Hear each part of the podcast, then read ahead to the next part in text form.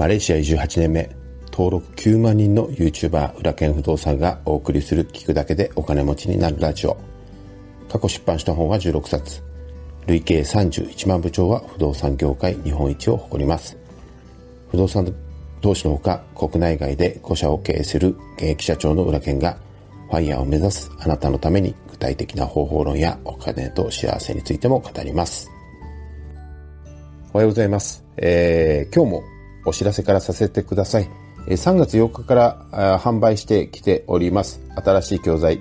猿でもできる不動産投資ゼミナールがいよいよ本日キャンペーンの最終日となります。この教材はこれから不動産投資を始めたい人、始めてみたけれどもなかなか物件が買えない人に特化した教材になります。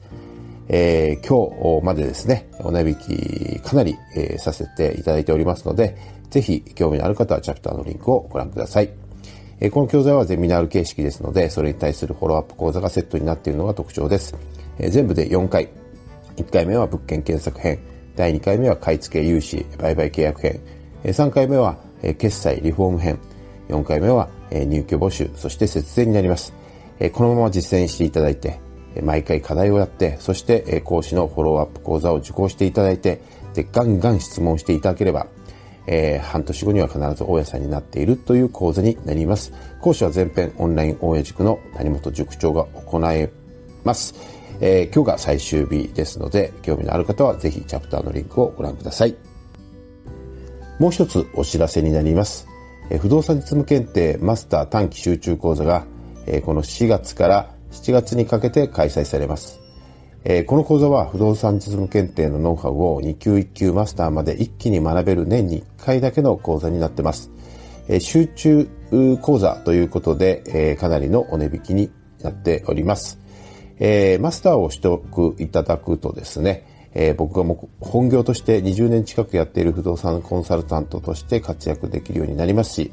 えさらに、えマスターを取得すると不動産実務検定の講師として認定します。えー、そうしますとですね、えー、副業として不動産実務検定も教えれるようになるということになります。えー、僕もですね、年に1回だけ各回2、3時間登壇して直接行う、講義を行う講座になっています。え、自分の投資にも役立って、そして副業としても収入を得られるようになるのがマスター資格の特徴です。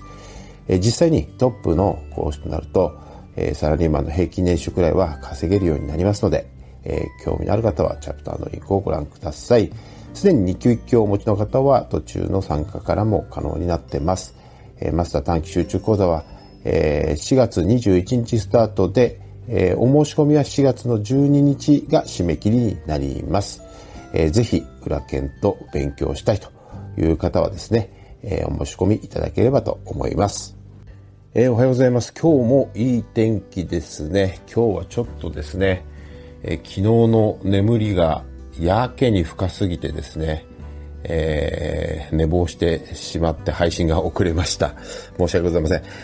あの、本当に深い眠りで夜中一度も起きることがなかったんですよね。もうこの年になると、えー、途中夜中の4時とかね、えー、朝方5時ぐらいに目が覚めるんですけれども、今日はですね、目が覚めるまで、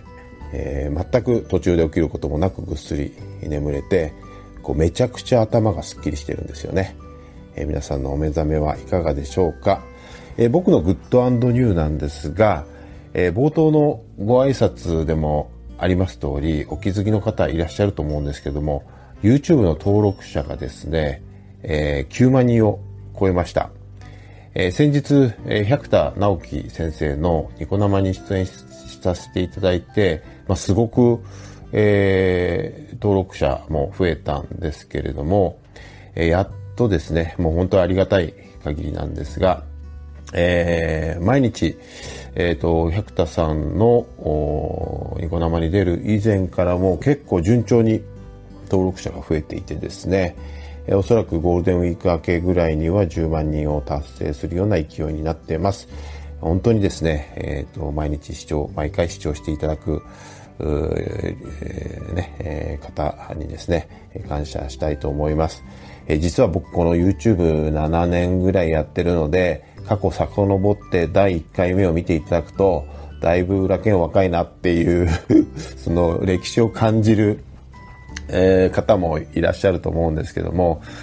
この YouTube をですね、えー、去年の1月からですね、ちょっと心を入れ替えて、もう1年で伸びなかったらもうやめようというくらいの勢いで、やり方を変えてですね、本当に YouTube を研究し、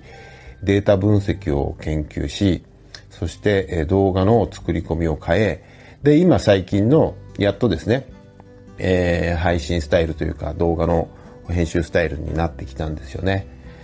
うん、やっぱりおっさんがこう話しますからね、できるだけおっさん臭をなくすためにいいカメラを使って後ろをぼかしたりとかですね、ライティングをこだわったり、マイクを何個も買ったり、カメラも3台買い替えました。まあとにかくですね、あの、人気の YouTuber と差をつけるには、まあもちろんコンテンツもさることながら、えー、映りとか音とかね、えー、実際に情報をキャッチ皆さんがする部分にもこだわると。まあ、そこぐらいしか差別化できるところがないのでね。あと、情報に関しては、うん、しっかり、えー、台本を作り込んで、えー、それからあーとかうーとか言わないようにね、とにかく、その視聴者さんの時間をいただくことになるので、その時間をですね、1分1秒たりとも無駄に、えー、してしまうと、相手の命をね、奪ってしまっていることになりかねませんから、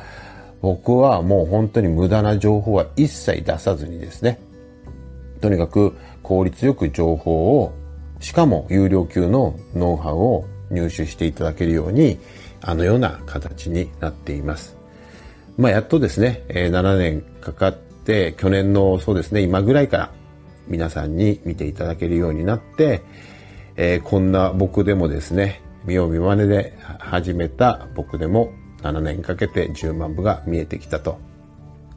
まあ本来はあくまで通過点にしてですね、100万部目指せなんて言いたいところなんですけども、まあ正直ね、不動産のネタで あの、100万部っていうのは、まあ現実的に難しいと思いますけれども、まあ2、30万人は、まあ行くんじゃないかなと思ってますけども、えー、楽しんでね、やることが、えっ、ー、と、まあ、仕事でも何でも継続する、ポイントになってきます、くると思うので、楽しみながら、で、皆さんとのね、えー、例えばコメント返しなんかもですね、あの、最近はちょっと YouTuber できてないんですけども、もしながらコミュニケーションを取りながら、楽しんで皆さんに、えー、これからもですね、情報をお伝えしていきたいと思っています。さて、えー、ね、最近力を入れている Voicy なんですけれども、今日の本題は、ファイナンシャルリテラシーは結局何を学べばいいのかということです。えー、リテラシーって聞くとね、えー、何かっていうと、まあ、知識とかスキルって言いますけれども、日本は、まあ、世界の先進国に比べて、ファイナンシャルリテラシーがとっても低いというふうに言われています。これはなんでそんなことが起きるのかっていうと、学校ではえ、このお金の知識、お金を稼ぐとか、お金を、えっ、ー、と、守るとかね、増やすとかっていうことは教えてくれないわけですよね。基礎的な知識を学んだら、あとは社会に出て、それを学ばなきゃいけないと。で、社会のレールで、うん、サラリーマンに、を選んでね、仕事として、えー、始める方は、まあ、そのお給料の範囲内で生活していくっていうことね、しか最初は考えられないと。それを例えば投資で増やすとか、あるいは節税をしてお金を効率よく貯めていくっていうことはどこでも学べないので、なので、えー、それの重要性に気づいた人は勉強をしてしたり、自分で本を買って勉強したり、えー、するわけですよね。あと根本的に、うん、そういったお金の教育を子供の頃から受けていないので、えなんとなくお金を稼いでいる人、ベンツを乗ってる人はですね、なんか汚いことをして稼いでるんだ、みたいなね。なんで、えっと、お金は汚いとかね、え考えてしまう人もいると思うんですけども、まあ、最初にこのファイナンシャルリテラシーを、が重要だよと、これを学ぶことが重要だよっていうふうに、言ってる人たくさんいますけれども、最初に言うのはお金は汚いものではなくて、単なる交換のツール、ね、あるに越したことはないということは、皆さん一度はね、耳にしたことがあると思うんです。で、じゃあ具体的に、その、ファイナンシャルリテラシーって具体的にじゃあ何を学べばいいのかっていうことなんですけれども、まあ、一般的にあるのはファイナンシャルプランナーということですね。1990年代にこのファイナンシャルプランナー FP1 級とか2級とかっていうのが日本に入ってきて、で、少しずつこのファイナンシャルリテラシーが高まってきていると思うんですけども、FP で教えてくれるのは、うん、例えばインフレって何とか、福利って何とか、元利均等、元金均等って何とかね。あの、ふ、守るとかね、稼いだお金を守る、増やすというところだけにしか僕はフォーカスされていないと思います。うん。で、本来、本質的にはね、え、何をじゃあ具体的に学べばいいのかっていうのは、え、このファイナンシャルリテラシー、お金にはですね、5つの力があります。5つのパワーがあるんですね。これを効率強く学んでいくということで、この5つをですね、え、今日はご紹介したいと思います。え、詳しくはですね、え、おいおいですね、この5つの力を一つ一つについて、ええっと、この Voicy でもですね、勉強していきたいと思いますけれども、えー、まず一つは稼ぐ力ですよね。これは給料を、働いて給料をもらったり、起業をして、えー、稼いだり、副業で稼ぐっていうことですよね。次に稼いだら守る力が必要です。えー、税金対策だったりとかね、えー、馬鹿正直に収入を増え増やしていっても、えっ、ー、と、お金が税金で持ってかれてしまいますのでね。次に増やす力。これは投資ですね。株、ETF、不動産投資ですね。えー、等々あります。単に貯めるだけではお金は増えないということですよね。この増やす力。そして使う力ですね。実際にお金をなんで稼ぐかっていうと使うためにある、稼ぐわけですよね。で、貯めるばっかりでお金の使い方を知らない人が多いと思いますけども、この使うということを学ぶと逆にお金が増える、あるいは自分の元に入ってくるということになります。えー、ダムと一緒にね、ダムも、お水を溜めすぎると青子が発生してお水が腐りますよね。なので適度に、えー、お金を使って水も流さないと新しいフレッシュな水が入ってこないんですよ。でお金は使う使わないと腐ると僕は言うんですけども出口を使ってあげることで流れも多くなるということですね。で最後与える力です。これは他人に使う寄付ボランティアなどが当たると思いますけれども、お金持ちの多くは収入の数パーセントを必ず寄付しているもんなんです。この与える力ね、皆さん、